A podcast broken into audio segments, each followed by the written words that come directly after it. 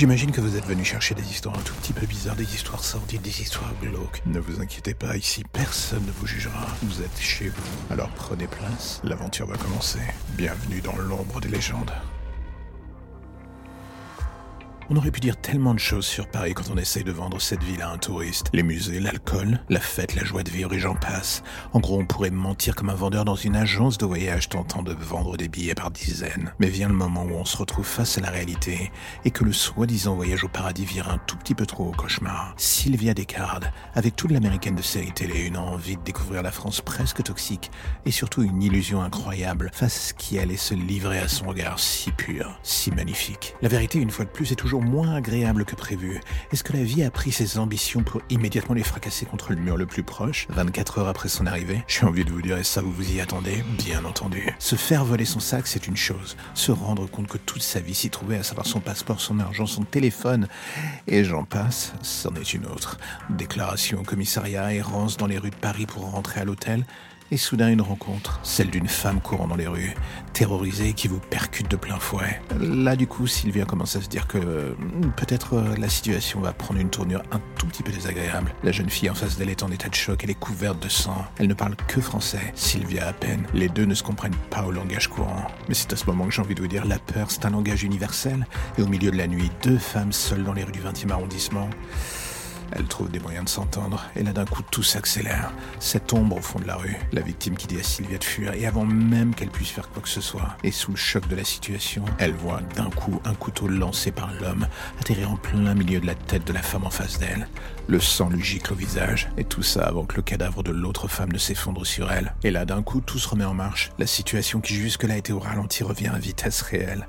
L'instinct de survie reprend le dessus et le corps enclenche le mécanisme de fuite. Enfin, il est 2 heures du matin et les rues sont diablement vides au grand désespoir de Sylvia. Elle court jusqu'à en perdre haleine, manque de se faire renverser par un taxi qui ne s'arrête même pas et l'insulte en passant. Bienvenue à Paris. Elle remarque s'être blessée en tombant. Sa cheville lui fait atrocement mal la ralentie. Elle n'avait définitivement pas besoin de cela vraiment pas. Et à chaque fois qu'elle pense avoir distancé son tracker, elle le voit réapparaître au loin, une silhouette sombre qui ne la lâche absolument pas, comme s'il était guidé par l'odeur du sang. Et là, d'un coup, Sylvia voit enfin ce terrain vague au loin, ce grand entrepôt qui se dresse devant elle. Il n'y a rien d'autre à l'horizon, et même si un sentiment tenace lui dit que ce n'est pas un bon choix, elle se met à courir vers ce dernier. Elle n'a pas d'autre histoire. Et une fois devant, elle passe par une fenêtre, elle se blesse au passage, s'entaillant tout le côté droit du ventre. La peur la ronge désormais, pas de téléphone, blessée, une cheville sûrement foulée et un tueur aux trousses. On a vu meilleur comme combinaison, le voyage de rêve est désormais devenu un véritable cauchemar.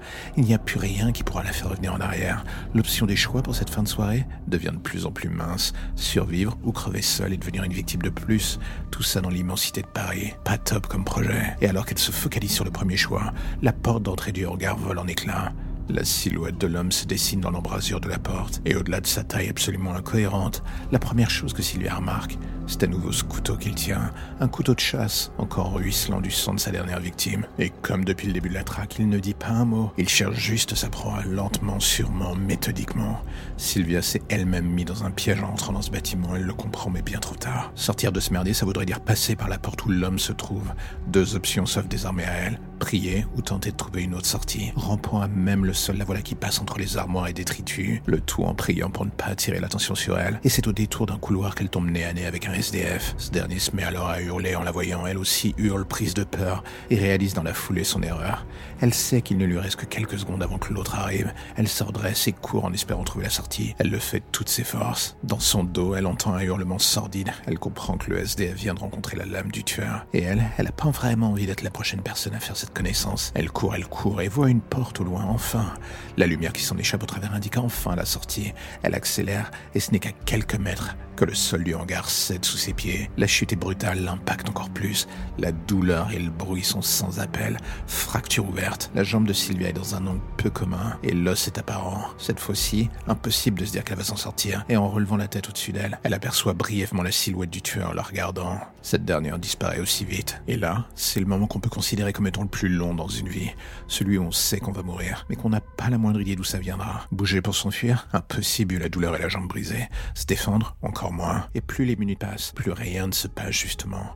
Du moins jusqu'à ce qu'une voix et une deuxième retentissent. Ce sont des policiers. Sylvia voit les lampes torches juste au-dessus d'elle. Elle hurle pour signaler sa présence. Elle est sauvée. Enfin, l'espace d'un instant, elle commence à reprendre espoir. Et le suivant, tout s'arrête. Sur cette sensation étrange et brutale que quelque chose vient de lui transpercer la jonction entre le bas de son crâne et la colonne vertébrale. Quelque chose de froid et métallique qui est ressorti du cou par sa bouche. Et la seule chose qu'elle se dira avant de mourir est Tiens, c'est ça le goût du sang? Le corps de Sylvia fut retrouvé quelques minutes plus tard par les deux policiers en patrouille. À quelques minutes près, elle aurait pu vivre.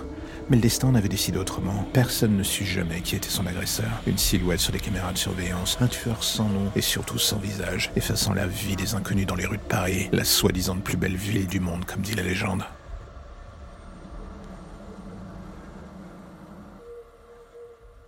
La beauté de la vie d'un vampire, c'est de pouvoir vivre la nuit, de voir le monde sous un œil différent, une couleur différente. On se nourrit des déviances des autres avant de se rincer le gosier dans leur sang.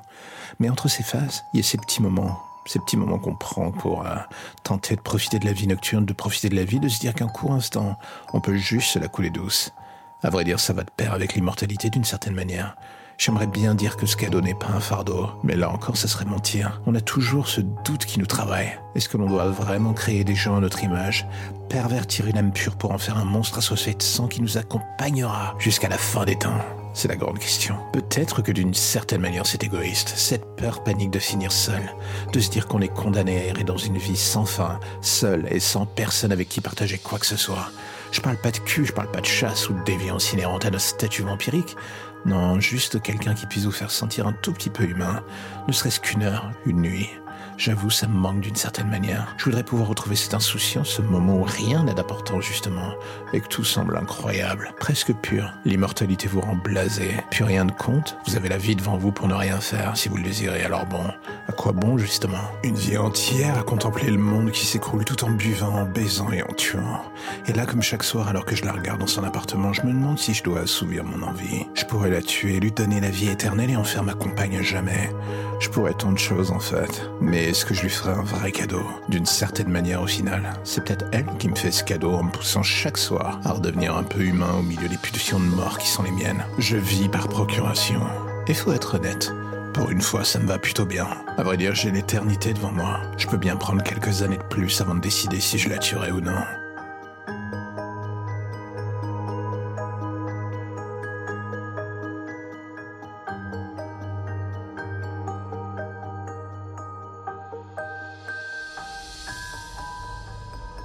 Et voilà encore un épisode qui se termine, je sais, vous êtes triste, mais ne vous inquiétez pas, je reviendrai bientôt avec de nouvelles histoires et de nouveaux contes un tout petit peu plus glauques les uns que les autres, ça ira crescendo, ça sera le bonheur. Et je sais que c'est ce que vous attendez, alors mais entre-temps, si l'épisode du jour vous a plu, j'ai envie de vous dire, n'hésitez pas à en parler, n'hésitez pas à le partager ou à me faire des retours, vous avez l'adresse email pour ça dans la description de l'épisode.